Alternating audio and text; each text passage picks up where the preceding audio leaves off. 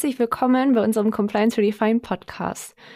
Die Vermischung von privatem und dienstlichem ist ja mittlerweile allgegenwärtig in Zeiten von Homeoffice, Vocation und so weiter. Und auch private Endgeräte werden dann oft dienstlich genutzt oder eben andersrum, dass dienstliche Endgeräte privat mitgenutzt werden.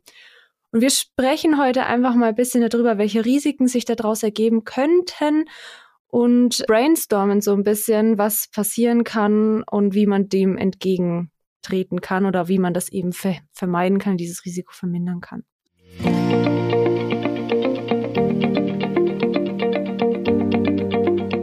Dann an der Stelle einfach nochmal kurz Hallo von meiner Seite. Ich bin Vanessa. Mitgebracht habe ich den Christian, meinen Kollegen. Hallo, auch von meiner Seite nochmal. Hi Christian. Genau, wir sind eine schöne Mischung, glaube ich, aus der Praxis und aus der rechtlichen Theorie. Wobei, Christian, du machst natürlich auch Kundenprojekte, ne? Aber du bist als Jurist da deutlich tiefer drin als ich, die jetzt mir so aus der praktischen Sicht des Geschäftsalltags raufschaut. Und was wir heute machen, ist, dass wir mal draufschauen. Es ist ja mittlerweile gang und gäbe, dass wir Bring Your Own Device haben oder dass eben Mitarbeitende sich zum Beispiel Teams oder Outlook auf das private Handy runterladen, um eben flexibler zu sein, um besser erreichbar zu sein. Oder eben auch, dass es erlaubt ist, dass die dienstlichen Endgeräte, Handys und Laptops zum Beispiel, dass die eben privat mitgenutzt werden. Und das Ganze bringt durchaus ein paar Herausforderungen. und da wollen wir jetzt einfach mal ein bisschen brainstormen, was passieren könnte. Und bevor wir das machen, glaube ich, ist es aber gut, dass wir erstmal schauen, was ist denn grundsätzlich die Problematik, die wir haben, wenn wir das Ganze vermischen. Das heißt, wenn Dienstliches und Privates nicht mehr 100 Prozent getrennt ist. Genau, also bevor wir da jetzt, wie du schon sagst, ins Brainstorming gehen, das Thema auch jetzt zum Beispiel Bring Your Own Device berührt tatsächlich mehr Rechtsgebiete, als man vielleicht auf den ersten Blick denkt. Nichtsdestotrotz vielleicht mal vorweg die grundsätzliche Problematik, die wir immer brauchen, um so Sachen in dem Kontext zu bewerten, ist zum einen natürlich der Datenschutz. Also wir haben den Grundsatz, dass der Arbeitgeber für alle Verarbeitungen von personenbezogenen Daten, die eben in seinem Betrieb stattfindet, verantwortlicher ist. Und entsprechend muss er auch die Datenschutzgrundsätze aus Artikel 5, also beispielsweise das Trennungsgebot, da kommen wir dann bestimmt auch nochmal drauf, einhalten muss und hier eben auch die Rechenschaftspflicht einzuhalten hat. Artikel 5 Absatz 2 DSGVO sagt also, dass ich als Arbeitgeber dann alle Maßnahmen, die ich beispielsweise treffe, eben auch vorweisen können muss allem voran die technischen und organisatorischen Maßnahmen aus Artikel 32, also mit denen ich dann meine Datenverarbeitung sicher gestalten möchte. Und diese Grundsätze gelten natürlich auch, wenn der Mitarbeiter, die Mitarbeiterin von einem Privatgerät beispielsweise arbeitet. Und der Konflikt, der dann dadurch entsteht, ist im Endeffekt der, ja, der Kontrollverlust vom Arbeitgeber. Wenn ich ein Privatgerät im Einsatz habe, ist das Eigentum des Arbeitnehmers und entsprechend sind natürlich auch meine ganzen Kontrollmöglichkeiten eingeschränkt. Denn der Arbeitnehmer hat natürlich selbst auch ein Recht auf informationelle Selbstbestimmung und alle Kontrollbefugnisse müssen wir vertraglich erst vereinbaren. Da kommen wir dann an gegebener Stelle auch noch drauf. Da gibt es dann natürlich auch ja, gewisse Besonderheiten, die man einhalten muss. Aber das ist erstmal grundsätzlich das Problem. Eine Besonderheit jetzt, wir sprechen ja beim Datenschutz oft noch über die DSGVO. Die hat ja zu größten Teilen das Bundesdatenschutzgesetz abgelöst. Beim Beschäftigten-Datenschutz ist es noch anwendbar, also über eine Öffnungsklausel im Artikel 88 DSGVO bleibt der 26 BDSG anwendbar. Und da steht eben im Grunde drin, dass auch der Arbeitgeber die personenbezogenen Daten des Arbeitnehmers selbst nur soweit erforderlich verarbeiten darf. Also nur soweit es für Begründung, Durchführung, Beendigung des Arbeitsverhältnisses erforderlich ist. Und wenn ich jetzt beispielsweise ein Privatgerät des Arbeitnehmers eben im Einsatz habe, sind da ja auch dessen personenbezogene Daten drauf. Entsprechend gibt es auch hier dann wieder gewisse Einschränkungen zu berücksichtigen. Das ist so die, die Grundproblematik, die kann man jetzt vom Datenschutz analog eigentlich auch auf den Geheimnisschutz anwenden. Also damit hat man dann ja das Thema Informationssicherheit im Allgemeinen eben abgedeckt. Das sind dann jetzt nicht die technisch-organisatorischen Maßnahmen im Geheimnisschutz, sondern eben die angemessenen Geheimhaltungsmaßnahmen aus dem Geschäftsgeheimnisschutzgesetz, im Grunde aber die gleiche Problematik und da kommen wir dann auch an gegebener Stelle nochmal drauf zu sprechen. Du hast jetzt schon gesagt, dass wenn man Privatgeräte nutzt für die dienstliche Arbeit, dass das, diese Problematik ist, besteht die umgekehrt genauso, dass wenn man dienstliche Geräte hat, die aber eben auch privat mitgenutzt werden, ohne dass da eine, ich sag mal, technische Trennung ist, dass man nur den einen Bereich kontrollieren könnte, also nur den dienstlichen Bereich kontrollieren könnte im Zweifelsfall? Trennung ist da das Stichwort. Da kommen wir dann auch in den verschiedenen Beispielen nochmal drauf zu sprechen, die wir uns überlegt haben, auch im Vorfeld. Es ist natürlich auch bei geschäftlichen Geräten, die privat genutzt werden können, so, dass wir dann auch die Kontrollbefugnisse ein Stück weit eingeschränkt haben. Also wenn jetzt ein Gerät nur geschäftlich genutzt wird, hat der Arbeitgeber ja beispielsweise die Möglichkeit, auch mal stichprobenartig E-Mails zu überprüfen. Es ist, finde ich, aus der anderen Richtung, also wenn man jetzt wirklich das Privatgerät sich vorstellt, das geschäftlich genutzt wird, sind diese ganzen rechtlichen Besonderheiten immer ein bisschen einfacher zu erklären, aber im Endeffekt gilt es genauso auch für ein geschäftliches Gerät, das privat genutzt wird, nur dass da dann halt eben die Eigentumsverhältnisse anders sind. Und da kommen wir dann auch nochmal gleich darauf zu sprechen, wie das nämlich auch berücksichtigt werden muss, wer eigentlich Eigentümer des Geräts ist. Also das Problem besteht, wenn ich das jetzt richtig verstanden habe, immer dann, wenn betriebliche und private Dinge so vermischt sind, dass sich das eben nicht eindeutig trennen lässt und dass man halt eben nicht sagen kann, man hat Kontrolle über die betrieblichen Sachen, ohne dass davon auch die privaten Daten oder die, die, die Privatsphäre berührt wäre in irgendeiner Form. Ne? Egal, ob man jetzt Dienstgerät hat oder privates Gerät. Genau, also wenn es wirklich vermischt wird, dass man es nicht mehr trennen kann, ist datenschutzrechtlich der, der Worst Case. ja, okay. Sehr gut. Danke für die Einführung auf jeden Fall an der Stelle. Und dann, ich hatte es ja schon angekündigt, wir wollen ein bisschen brainstormen, beziehungsweise wir haben ein bisschen gebrainstormt und werden mal so ein bisschen einfach risikobasiert uns das anschauen. Als Arbeitgeber ist ja grundsätzlich so, dass ich das Risiko so niedrig wie möglich halten möchte, bei natürlich auch gleichzeitig möglichst niedrigem Aufwand oder Ressourceneinsatz. Und wenn man sich aus der Perspektive das Ganze anschaut, um das zu bewerten, ob das eine sinnvolle Praktik ist für mich im Unternehmen zu sagen, wir erlauben die private Nutzung von Dienstgeräten oder wir sparen uns, sagen wir, die Kosten oder die Pflege oder wie auch immer von Dienstgeräten, indem wir sagen, nimmt euer eigenes Gerät und kümmert euch selbst drum. Das ja, schauen wir uns jetzt mal ein bisschen an und überlegen mal, was könnte denn passieren, welche Risiken haben wir denn und ist es mir das wert? Genau.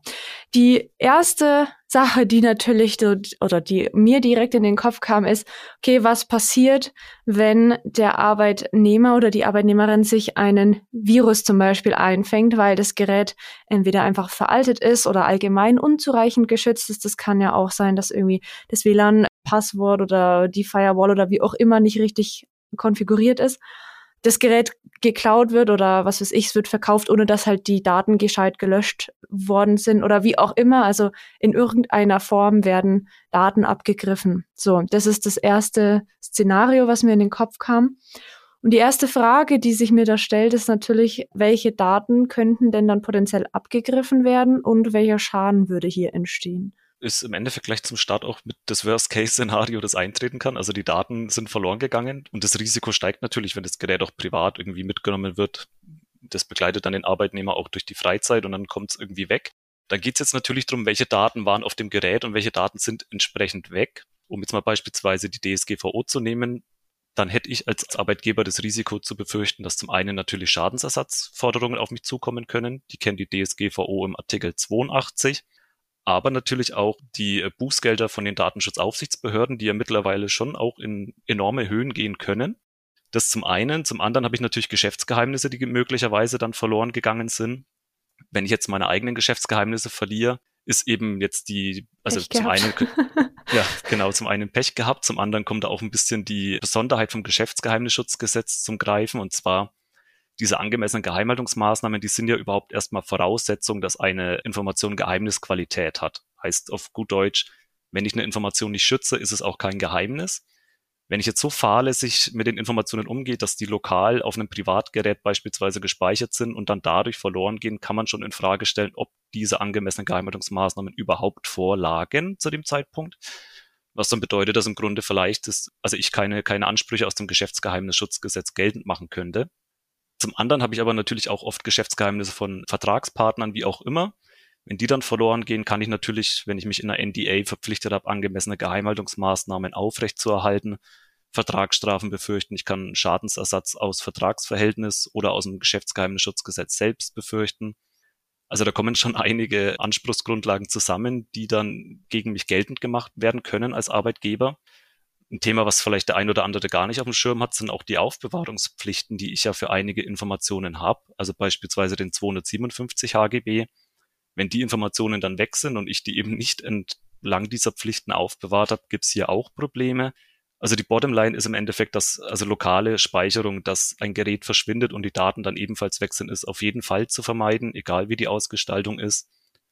Und genau, weil sonst, wie gerade schon, und es war jetzt nur, nur überblicksartig, aber da kommen schon einige Anspruchsgrundlagen zusammen, natürlich auch Verstoß gegen die Datenschutzgrundsätze an sich. Ich muss ja auch die Verfügbarkeit der Daten gewährleisten können, zum Beispiel. Also ich würde es hier noch ganz kurz einfügen. Also wir können natürlich nicht auf jedes Szenario eingehen. Wir können das auch nicht im Detail beschreiben. Das ist alles Einzelfallbetrachtung, die man da machen müsste. Äh, was wir machen, ist, dass wir halt so ein paar Ideen und so ein paar Fragen einfach stellen, wo man dann gerne mal selber weiterdenken kann. Also zum Beispiel auch, wir haben jetzt gesagt, lokale Speicherung sollte auf jeden Fall vermieden werden die Konsequenz daraus, die sich mir stellen würde, ist, wie kann ich das gewährleisten, dass das unbedingt vermieden wird, wenn ich nur eingeschränkt Zugriff auf den Laptop oder auf das Handy zum Beispiel habe? Wie kann ich sicherstellen, dass die Daten nicht in einer, wir mal, irgendeiner Cloud landen? Also zum Beispiel, dass meine Geschäftsdaten nicht einfach irgendwo bei Dropbox liegen, sondern halt in einer entsprechend gesicherten Umgebung, auf die ich dann Zugriff habe. All das sind halt Fragen, die man, die, die mir da jetzt dann weiterführend in den Kopf kommen, ne, wo man sich dann auch überlegen muss, ist das machbar, wie könnte ich das machen, möchte ich das machen und so weiter. Ne? Wenn wir jetzt mal dabei bleiben, es wurden Daten abgegriffen oder es ist eine Datenpanne entstanden. Die nächste Frage, die sich mir gestellt hat, ist natürlich, fällt mir das dann überhaupt schnell genug auf? Wir haben ja gewisse Meldepflichten und halt auch Fristen, die eingehalten werden müssen. Und ich persönlich, also ich bin jetzt kein Techie hier oder ich kenne mich da jetzt nicht super gut aus, ne, aber ich stelle es mir tatsächlich schwierig vor, wenn man nur eingeschränkten Zugriff auf das Gerät hat und das hat sich das vielleicht eingefangen und ist dann nach zwei Wochen ausgeschaltet, weil derjenige im Urlaub ist. Dann ist die Frage, ne, wie, wie einfach oder schwierig ist das, das festzustellen? Und kann ich diese Fristen dann überhaupt noch einhalten? Ne? ist auch genauso wie du gerade gesagt hast, natürlich jetzt können wir nicht auf jedes Szenario eingehen. Es ist das Thema zum Beispiel Cloud, was du gerade angesprochen hast, kann ich natürlich auch vertraglich ausschließen, also eine Cloud-Nutzung. Aber jetzt ist auch hier, ob mir jetzt ein Verstoß schnell genug auffällt, dann die Frage, inwiefern es technisch, also egal was ich vertraglich vereinbart habe, inwiefern es technisch überhaupt möglich ist, das schnell genug festzustellen. Ich können wir jetzt, glaube ich, beide technisch nicht wirklich fundiert beantworten, aber ich würde jetzt mal behaupten, wenn ich ein Geschäftsgerät habe, das wirklich von der zentralen IT vollständig verwaltet ist, habe ich dann, ist die Wahrscheinlichkeit, dass es rechtzeitig oder zumindest frühzeitig entdeckt wird, doch höher. Ist ja beispielsweise bei der DSGVO, wenn es jetzt kein geringfügiger Datenschutzverstoß ist, sind es 72 Stunden, die ich habe, um der Aufsichtsbehörde mitzuteilen, was vorgefallen ist. Ist jetzt auch nicht so lang, wenn man sich mal überlegt. Und deswegen auch hier ganz wichtig, also im Rahmen von entweder im Arbeitsvertrag direkt oder eben dann in einer gesonderten Richtlinie zur privaten Nutzung oder Bring Your Own Device auf jeden Fall Mitteilungspflichten dem Arbeitnehmer auferlegen, wenn er etwas feststellt, also Datenabgang, Virus eingefangen, wie auch immer, dass das wirklich zeitnah und schnell mitgeteilt wird. Ja, wie es dann am Ende technisch tatsächlich feststellbar ist, kann jetzt, kann dahin stehen. Müssten wir den Timo fragen. Müssten wir den Timo fragen, genau. Ja, naja, es ist ja, wie gesagt, es geht ja nur um Gedankenanstoß. Ich glaube, es ist schon in Ordnung. Es muss jeder für sich beantworten, der sich da auskennt mit seiner IT-Technik, beziehungsweise mit seinen Systemen, die er hat. Genau. Die nächsten Fragen hängen auch ganz eng zusammen. Also wenn man jetzt das Szenario weiterdenkt, ja, wir haben ein Virus, ist das vielleicht aufgefallen? Und jetzt ist die Frage natürlich, kann ich hier drauf schnell genug reagieren, wenn ich nur eingeschränkt oder vielleicht auch gar keinen Fernzugriff habe auf den Laptop? Und gleich damit kombiniert, inwieweit dürfte ich denn überhaupt reagieren und am Laptop oder Handy irgendwas machen, wenn der Arbeitnehmer hier eben auch ein Recht auf Privatsphäre hat. Ne? Also stelle ich mir auch tatsächlich herausfordernd vor, das Ganze halt vorher so geregelt zu haben, dass man hier dann im Ernstfall auf die Schnelle keine Probleme bekommt. Ist ein Thema, was wir ja auch in der Folge zu New Work schon mal ausführlicher ähm, besprochen hatten. Das ist jetzt genau das, was du eingangs gemeint hast, wenn beispielsweise jetzt betriebliche Daten und private Daten vermischt werden. Bestes Beispiel ist eigentlich der geteilte E-Mail-Account, der sowohl privat als auch geschäftlich genutzt wird hat natürlich Auswirkungen auf die Rechte, die der Arbeitgeber hat hinsichtlich Kontrollmöglichkeiten. Wenn ich jetzt einen rein geschäftlichen Account habe, dann sind stichprobenartige Kontrollen der E-Mails durchaus in Ordnung. Schwieriger wird es dann, wenn der privat genutzt wird. Und es geht ja jetzt nicht nur um eben mal den E-Mail-Account an sich. im Datenschutz ist ja zum Beispiel auch mal wichtig, dass ich physischen Zugang zum Gerät habe, um eben meine technischen organisatorischen Maßnahmen ja, sicherzustellen und überprüfen zu können. Das heißt also insgesamt, sobald jetzt, wenn es mal ausgehen von Bring Your Own Device, dann ist ja der Arbeitnehmer Eigentümer und dann muss ich diese, also und hat mit als Eigentümer hat man ja ein Verfügungsbefugnis über seine über sein Eigentum aus 903 BGB und das Ganze muss ich jetzt eben vertraglich einschränken, also dass ich als Arbeitgeber mir gewisse Rechte einräumen lasse, beispielsweise das Gerät auch physisch mal zu kontrollieren und einzurichten, wie auch immer. Und dabei ist aber halt auch mal zu beachten, also ich darf jetzt auch nicht ganz umfassende Rechte ohne irgendwie Rücksicht auf die Rechte des Arbeitnehmers zu nehmen. Ich muss schon die unangemessene Benachteiligung im Sinne von einer AGB-Prüfung jetzt vermeiden. Also ja, es ist ein schmaler Grad, es ist wie gesagt rechtlich auch ziemlich komplex und aber es ist eben wichtig, hier so viel wie möglich zu regeln, dass man auch wirklich dann zumindest ja seine Maßnahmen auch wirklich vor Ort am Gerät überprüfen kann und wie, wie du schon vorhin gesagt hast, die Vermischung macht schwierig, gerade was die Kontrolle von E-Mails beispielsweise angeht. Ja, und du hast jetzt das schon angesprochen, man müsste vorher alles Mögliche vertraglich festhalten, dass man eben Sachen einschränkt oder halt Zugriffe erlaubt. Die Frage ist, kann ich das alles im Voraus schon vereinbaren, so dass es dann auch alle Fälle abdeckt? Beziehungsweise, wenn ich das nicht kann, kann ich es mir leisten, zeitlich oder auch monetär, im Ernstfall diese Fragen dann erst zu beantworten oder halt das einfach sein zu lassen und im Zweifelsfall dann noch weitere Strafen zu riskieren, um halt was anderes dafür abzumildern. Also also ist im Grunde leicht beantwortet. Also nein, ich kann es mir nicht leisten, das erst dann im Schadensfall. Also es ist ja ein Compliance-Thema und bei Compliance wollen wir ja immer proaktiv Risiken vorbeugen und nicht erst dann reaktiv das Feuer löschen. Deswegen, wir kennen ja die Compliance-Pflicht der Geschäftsführer oder Vorstandsmitglieder aus den 43 GmbH-Gesetz und 93 Aktiengesetz, wo es ja heißt, dass eben die Sorgfalt eines ordentlichen und gewissenhaften Geschäftsmannes anzuwenden ist. Entsprechend, wenn ich jetzt also wirklich sage, macht alle wie ihr wollt, arbeitet mit dem Gerät wie ihr wollt und keine Ahnung, ich kümmere mich um gar nichts, dann wird diese Sorgfalt wohl nicht eingehalten worden sein. Und dann ist dann auch tatsächlich, und es gibt ja auch Rechtsprechung dazu, besteht die Möglichkeit, dass man eben als Geschäftsführer oder als Vorstandsmitglied vielleicht sogar persönlich in die Haftung gerät. Gibt es ja einige spannende Compliance-Urteile, wo das schon passiert ist. Deswegen also auf jeden Fall vorher und auch die, weil ich gerade eben die Komplexität auch von so einer Vereinbarung angesprochen habe, also da, wenn man das eigene Know-how nicht im Unternehmen hat, auf jeden Fall Fachleute mit dazu holen, also Fachanwälte, um eine entsprechende Richtlinie aufzusetzen oder im Arbeitsvertrag selbst zu regeln, was vom Umfang her natürlich dann schon auch, also da ist die Richtlinie dann vielleicht schon günstiger. Also sollte ich mich auf jeden Fall im Vorfeld, noch bevor ich Bring Your Own Device beispielsweise einführe, darum kümmern, dass das alles geregelt ist. Was mir jetzt spontan noch einfällt, was wir jetzt hier gar nicht eigentlich in den Notizen haben, ist natürlich auch immer die Frage nach der Haftung. Also du hast jetzt schon gesagt, es kann sein, dass der Geschäftsführer oder der Vorstand persönlich haftet und dann natürlich auch nicht nur im Rahmen von den eigenen Einlagen oder also von dem, na, von Gesellschaftseinlagen. Ja, genau. das, ich habe nach dem Wort gesucht. Sondern eben auch darüber hinaus. Also ich glaube, es ist eine Urteil, da ging es um 100.000 oder sogar noch mehrere hunderttausend, weil ein Geschäftsführer eben in der Buchhaltung keine entsprechenden Kontrollmechanismen eingebaut hat oder zur Verfügung gestellt hat. Und äh, normalerweise versucht man ja dann, ich sag mal, wenn halt es das Privatgerät ist oder sag mal, wenn der Arbeitnehmer oder die Arbeitnehmerin aus meiner Sicht, aus meiner Unternehmersicht schuld daran ist, dass man auch die Haftung entsprechend halt abwälzt. Und das ist natürlich auch was, was dann halt schwierig ist, wenn man sagt, macht wie ihr wollt. Dann glaube ich nicht, dass das funktioniert. Ne? Also dann. Also genau, macht wie ihr wollt ist immer, immer schwierig zu verkaufen. Das auch, ähm, aber ob ja. das, also, ja, ist dann die Frage, wer zahlt dafür, ne? Und dass man da das hinbekommt, dass man selber nicht oder nur sehr wenig vielleicht zahlen muss dafür, setzt meiner Meinung nach auch voraus, dass man sich den Schutzmaßnahmen und so weiter etwas intensiver auseinandersetzt. Auf jeden Fall, ja.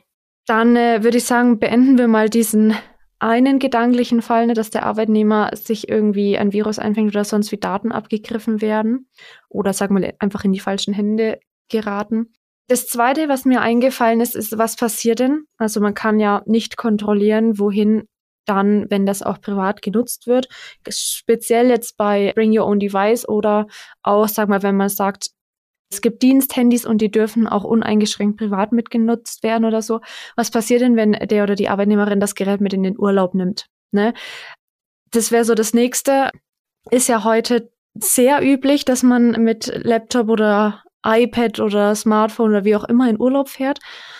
Und es gibt ja auch, also es gibt ja Länder, die es mit der Privatsphäre auch nicht ganz so eng nehmen. Und da ist natürlich dann die Frage, möchte ich, dass diese Länder gegebenenfalls auf meine Unternehmensdaten zugreifen können? Also vermutlich nein, aber halt ist eine Frage, die man sich stellen muss. So.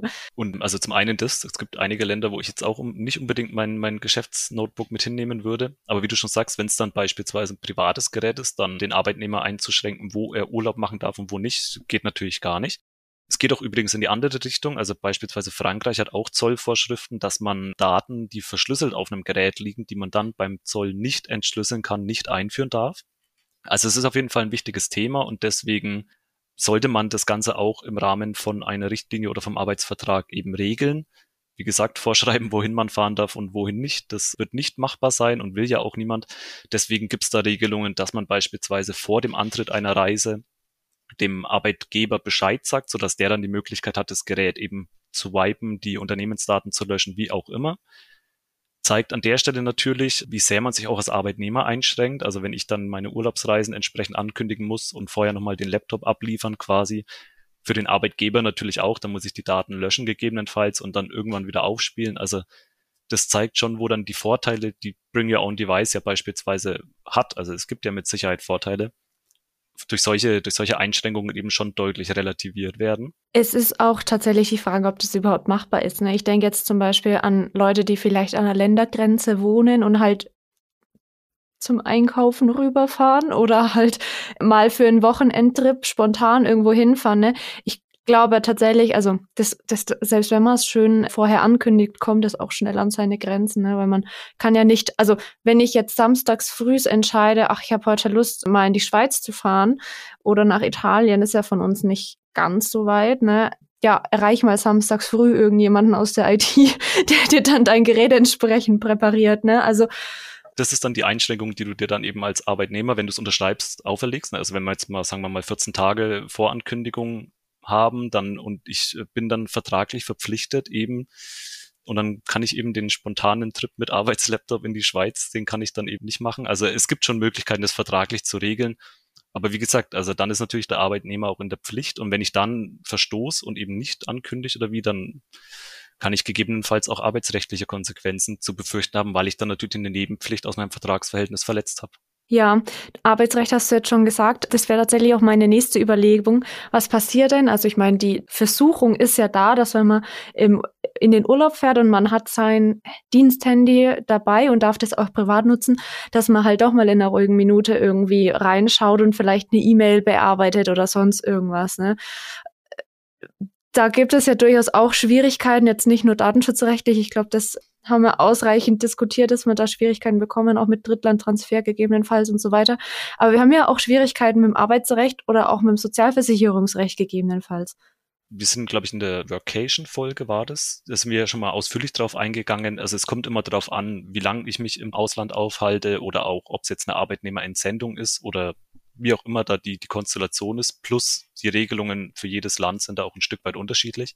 Also das muss ich immer im Einzelfall am besten durch Fachanwälte oder ähnliches abklären lassen, ob ich da sozialversicherungsrechtlich irgendwas zu bedenken habe, was jetzt beispielsweise die Arbeitszeit angeht, wie du schon sagst.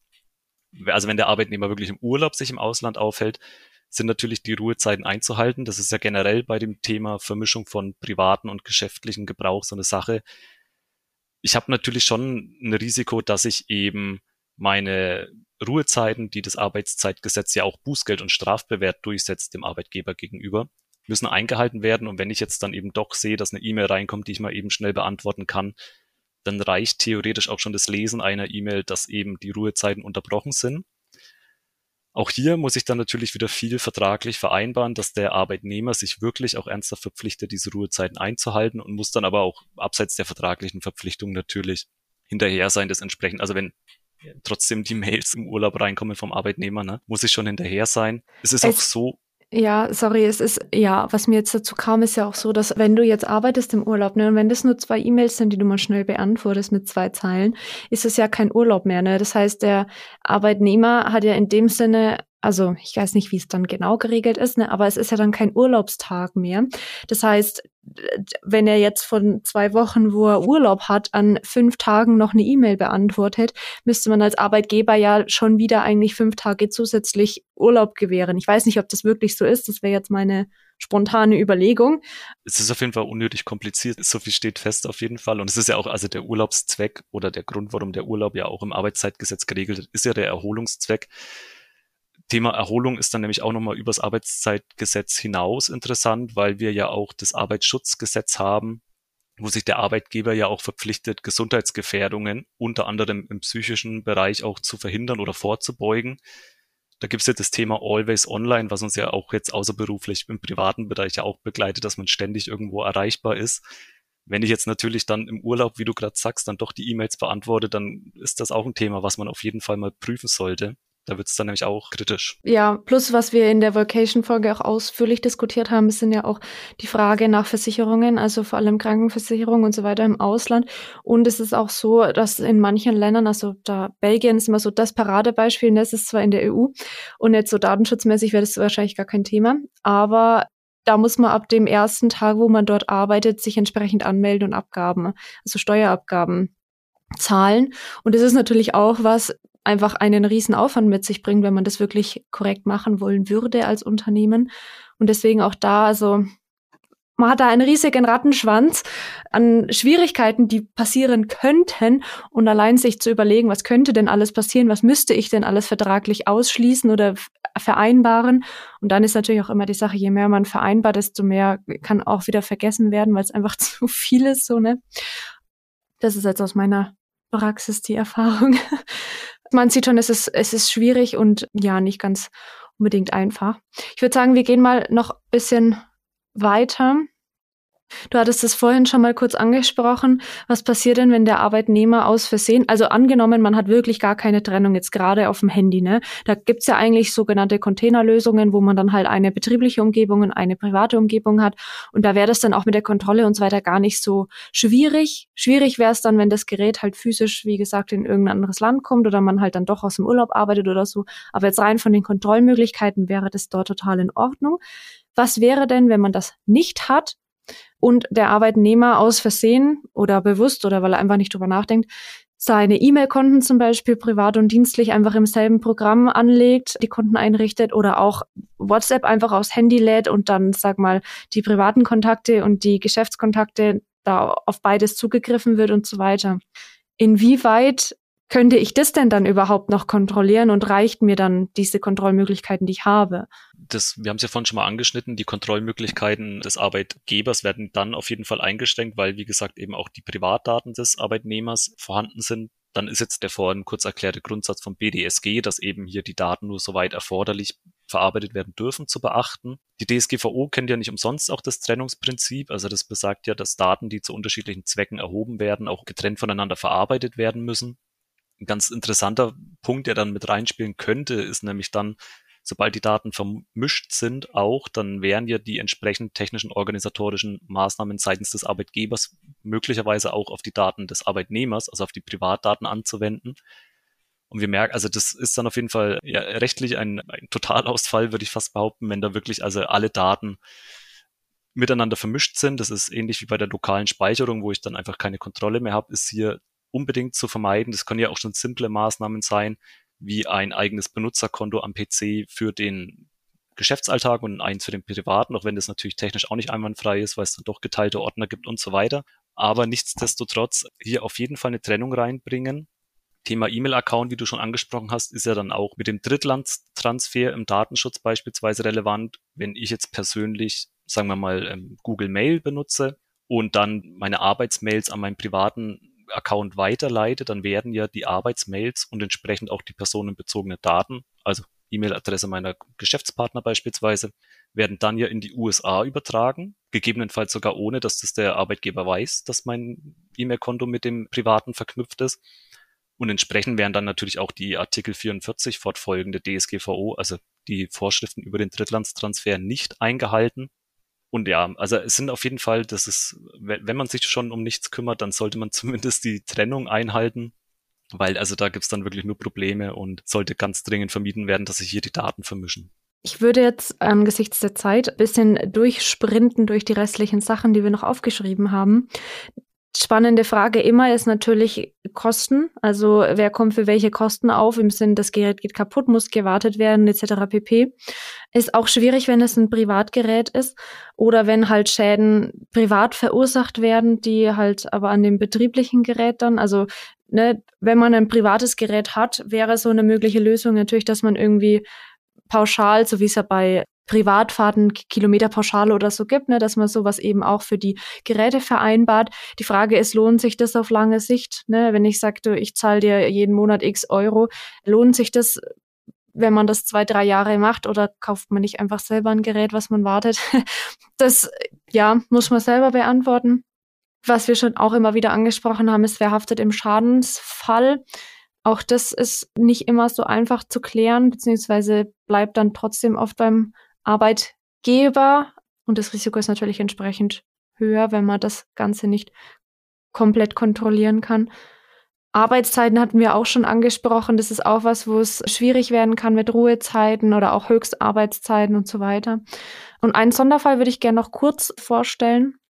Das hat man nämlich oft gar nicht auf dem Schirm, ist nämlich, wie es ist mit Lizenzen und Urheberrecht. Also gerade wenn man gar keine Trennung hat, dann ist natürlich auch so, dass Programme, wo man vielleicht nur eine Privatlizenz hat oder eine kostenfreie Privatlizenz, dass die vielleicht dann auch dienstlich genutzt werden. Ne? Und dann hat man hier schon ein riesiges Problem. Das heißt, da müsste man natürlich auch sicherstellen können, dass man eben keine Urheberrechts- oder Lizenzverletzung hat, aber eben auch, dass man sagt, ich möchte als Arbeitgeber nicht, dass bestimmte Programme installiert werden, so weil ja mittlerweile echt weitreichend einfach getrackt wird und wenn da gar keine Trennung besteht äh, und der Arbeitnehmer, die Arbeitnehmerin halt irgendwas runterlädt, was Gefühl alles mitliest und alles mittrackt, ist es ja auch was, was ich vielleicht nicht möchte. Wir haben es angesprochen, bei Handys gibt es diese sogenannte Containerlösung. Bei Laptops kann man virtuelle Desktops einrichten. Das ist eh eine gute Idee, unabhängig davon, ob man Bring Your Own Device oder ob man das vermischt oder nicht. Aber auch da, das musste man natürlich machen. Wir haben es versucht, einigermaßen neutral zu machen. Ich glaube aber trotzdem, dass unsere Meinung ein bisschen durchkommt schon, dass es grundsätzlich eher eine schwierige Thematik ist. Was sich natürlich jetzt noch stellt, das würden wir jetzt gerne noch drauf eingehen, ist, welche Pflichten habe ich denn dann als Arbeitgeber? Also was muss ich erfüllen, um eben diese Risiken möglichst klein zu halten, möglichst zu minimieren? Das fasse ich jetzt nochmal, oder ist eine kurze Zusammenfassung von dem, was wir schon immer gesagt haben. Also das eine ist natürlich, dass der Arbeitgeber Zugriff auf die Geräte oder auf die Daten haben muss, jederzeit und auch möglichst ohne Hindernisse oder Einschränkungen. Und da ist natürlich dann die Frage, ist das realistisch oder ist es realistisch möglich, sage ich mal. Ne? Gerade wie gesagt, wenn es ein privates Gerät ist, was sich gerade irgendwo in Spanien im Urlaub befindet, so dann habe ich da keinen physischen Zugriff drauf. Brauche ich den, ist dann die nächste Frage, ne? Aber habe ich dann jederzeit Zugriff drauf? Auch wieder nicht, ne? Also es ist, ist schon schwierig. Das nächste ist, möchte der Arbeitnehmer oder gewährt mir der Arbeitnehmer überhaupt den Zugriff? So, ne? Und gewährt er mir den auch ohne Einschränkungen? So, das ist dann auch wahrscheinlich eher nein. Ganz spannende Sache ist noch, ich muss natürlich als Arbeitgeber wissen, wer das Gerät nutzt, was natürlich bei sag mal, Handys, die auch mal, also nicht für längere Nutzung, aber halt so, hier schau mal, habe ich gefunden und dann scrollt er drei Minuten durch deine Fotos durch oder so, ist ja im Prinzip eigentlich schon eine Fremdnutzung, die dann wieder ein Risiko mit sich bringt. Auch geteilte Laptops, wenn man zum Beispiel als Paar nur einen hat oder wie auch immer, kann ich das kontrollieren? Das müsste ich dann auch wieder vertraglich einschränken und so weiter.